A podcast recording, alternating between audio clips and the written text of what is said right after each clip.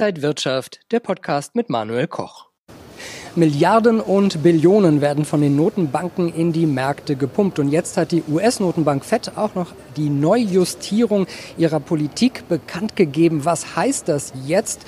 Bedeutet das für Anleger noch mehr investieren statt sparen?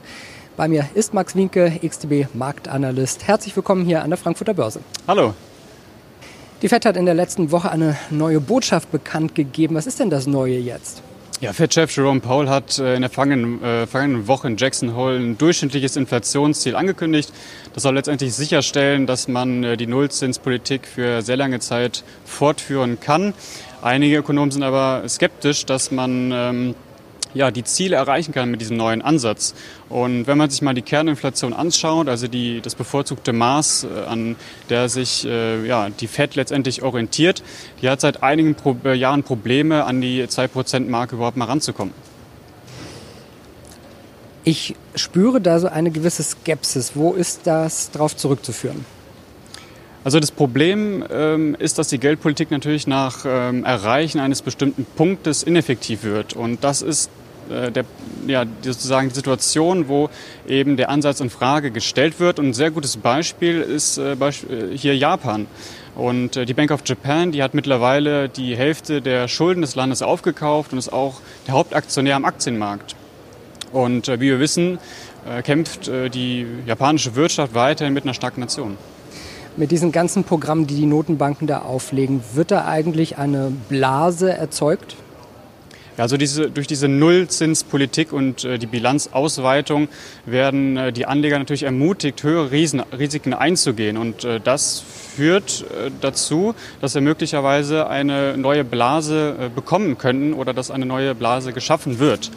Wenn man sich eben die Bewertung anschaut an Aktienmärkten, äh, sind wirklich äh, extrem, ähm, nicht nur überbewertet, sondern erreichen äh, bei vielen ähm, Kennzahlen extreme, extrem hohe Niveaus. Und äh, da kann man beispielsweise mal sich die Werte äh, vom S&P 500 anschauen im Vergleich zum BIP oder auch zu den ähm, Umsätzen grundsätzlich. Heißt das jetzt aber raus aus Aktien oder genau umgekehrt, es gibt keine Alternative momentan zu Aktien? Also solange der, der Trend nicht umgekehrt wird, ähm, in dem Trend, in dem wir uns gerade befinden, und da muss einiges passieren, ist eben die Devise, dass man versucht, äh, bei Korrekturen oder sehr starken Rückgängen versucht, eben ähm, ja, sich diesem Trend nochmal anzuschließen.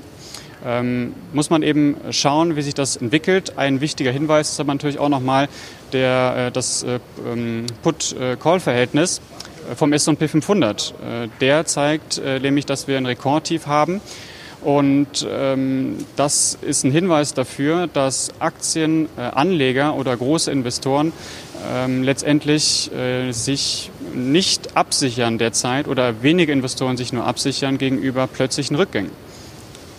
Was man auch sagen muss, wenn jemand noch an Sparen denkt, der kann das, glaube ich, äh, vergessen. Der Sparer ist ja im Prinzip der Dumme. Äh, das heißt, man muss ganz klar auf die Investieren-Karte setzen.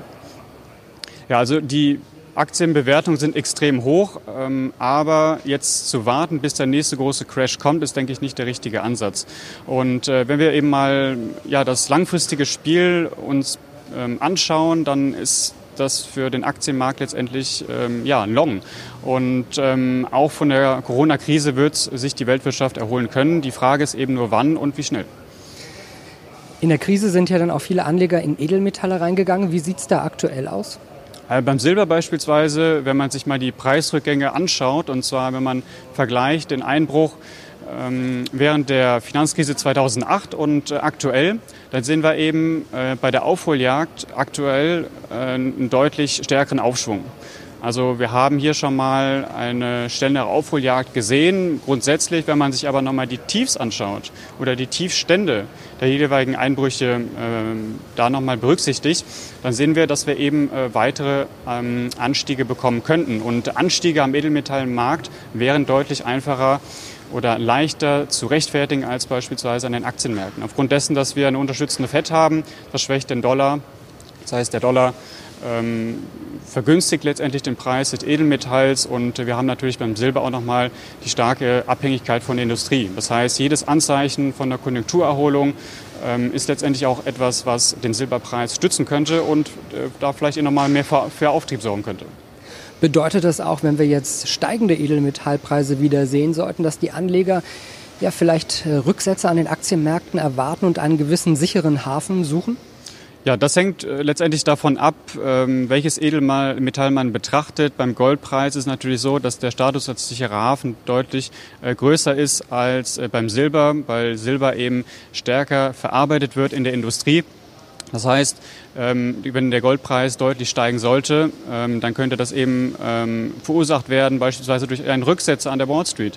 Und äh, wenn wir Anzeichen sehen einer Konjunkturerholung oder etwas Positives, für die Weltwirtschaft, dann könnte vielleicht der Silberpreis ähm, etwas aufholen. Wir haben eine sehr starke Underperformance gesehen gegenüber dem Goldmarkt in den letzten Jahren und das könnte vielleicht so eine ähm, Chance sein, hier nochmal aufzuholen.